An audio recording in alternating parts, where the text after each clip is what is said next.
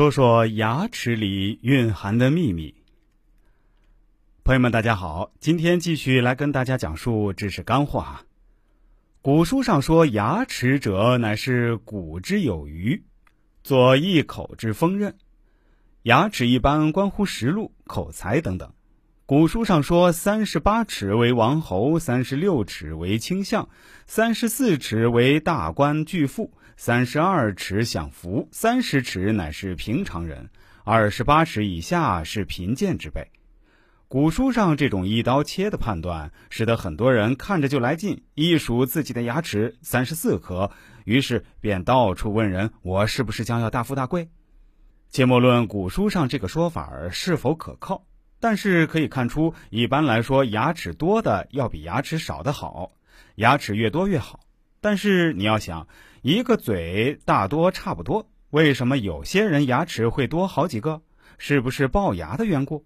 其实应该不是，牙齿多说明牙齿细密整齐，所以一般人来说，牙齿细而密的人比较好，比较容易获得福禄。但是我们又不能说牙齿粗的就一无是处。不能从这个极端走到那个极端。那么，牙齿的粗细、疏密、漏藏大体都有什么象征意义呢？第一，牙齿比较大块的，古时候叫马齿，这种人一般心地善良、诚实可信，不太会说假话。牙齿比较细的叫做米齿，这种人聪明伶俐，比较有口才。但是如果一个人面型较胖而牙齿很细，这种人一般会有心机城府，需要有所提防。第二，牙齿需要整齐，牙齿比较整齐的人运气较顺畅，通达无阻；与其相反，牙齿不平整的，则生活上容易有挫折，特别是青少年的时候运气不甚好。第三，牙齿适宜密不透风。牙齿比较疏的人漏气不聚财，运气有迟滞；牙齿密的人容易有福禄，发财也能聚财。第四，牙齿宜圆不宜尖锋。牙齿有尖锋，例如门牙与大牙交界处左右有牙齿较长似尖锋的，不宜。